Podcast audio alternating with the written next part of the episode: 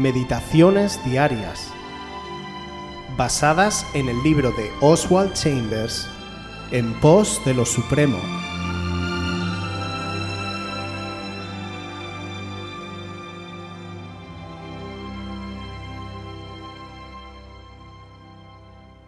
¿Por qué no te puedo seguir ahora? Juan 13 del 36 al 37. Le dijo Simón Pedro, Señor, ¿a dónde vas?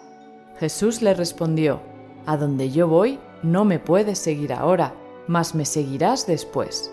Le dijo Pedro, Señor, ¿por qué no te puedo seguir ahora? Mi vida pondré por ti.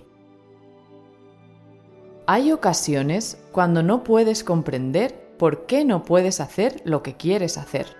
Cuando Dios trae a tu vida el espacio en blanco, guárdate de no llenarlo. Espera.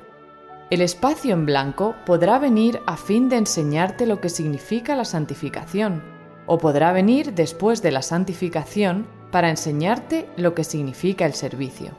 Nunca corras delante de la dirección de Dios. Si tienes la menor duda, entonces Él no te está guiando.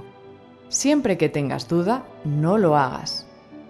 Al principio podrás ver claramente lo que es la voluntad de Dios, por ejemplo, dejar una amistad, romper relaciones comerciales, algo que sientes claramente que es su voluntad que hagas. No lo hagas nunca porque así lo sientes. Si lo haces, terminarás por crear dificultades cuya rectificación demandará años. Espera que el tiempo de Dios lo lleve a efecto, y Él lo hará sin ninguna pena o desilusión. Cuando es cuestión de la voluntad providencial de Dios, espera que Dios se mueva.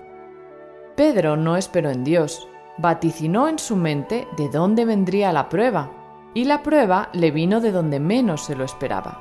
Mi vida pondré por ti.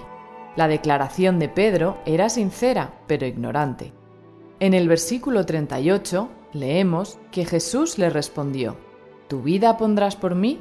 De cierto, de cierto te digo, no cantará el gallo sin que me hayas negado tres veces. Esto fue dicho con un conocimiento más profundo del que Pedro tenía de sí mismo. No podía seguir a Jesús porque no se conocía a sí mismo, ni sabía de lo que él era capaz. Una devoción natural puede ser muy buena para atraernos a Jesús, para hacernos sentir su encanto, pero jamás nos hará sus discípulos.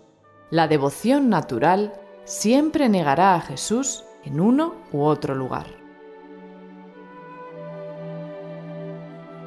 Muchas veces nos olvidamos de que el Señor es quien nos guía y nos dirige, y que debemos confiar plenamente en sus tiempos para obtener lo que quiere enseñarnos. Pero en esos momentos en los que queremos realizar algo o que estamos esperando algo de parte del Señor, nos empieza a entrar una gran desesperación y la impaciencia comienza a abordarnos.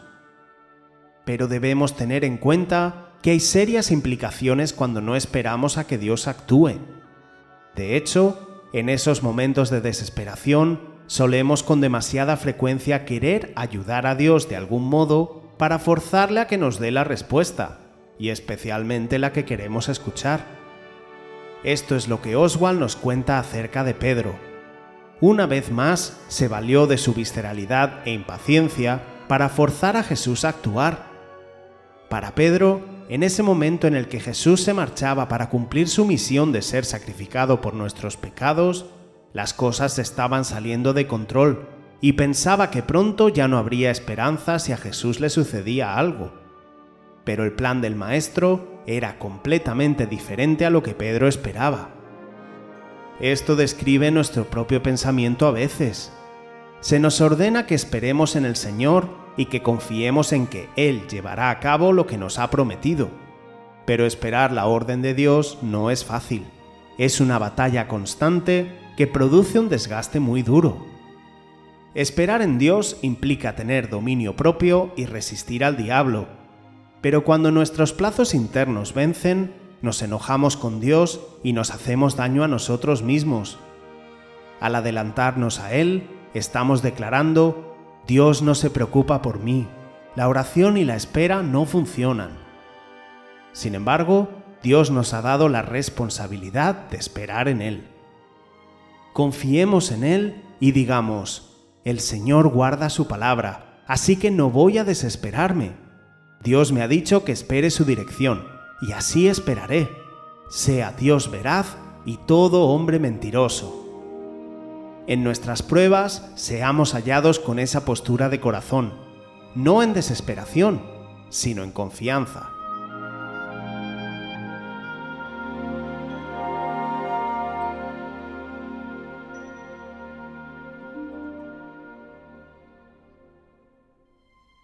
Si quieres volver a escuchar este devocional o cualquier otra de nuestras emisiones anteriores, puedes visitar nuestro canal de YouTube buscándonos como Aviva Voz FM. También puedes ponerte en contacto con nosotros a través de nuestra página web www.avivavoz.es o mandarnos un correo electrónico a la dirección contacta@avivavoz.es.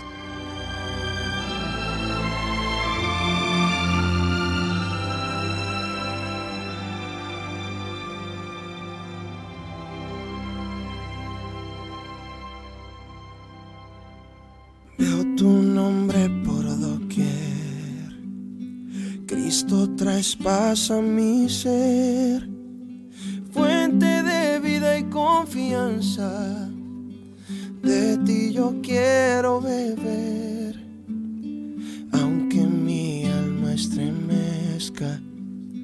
En ti está puesta mi fe, tu brazo firme esperando para levantarme al caer Sanas mi herida cuando más me duele el corazón. Sabes quitar cada momento triste y de dolor. Me das paz, me das. Oh, aunque la tormenta estremezca mi ser, estaré quieto en tu poder. Y aunque las lágrimas quieran caer, estaré quieto en tu poder.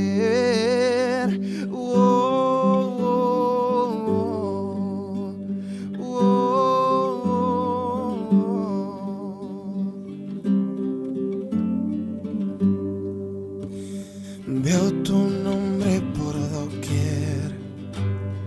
Cristo traspasa mi ser,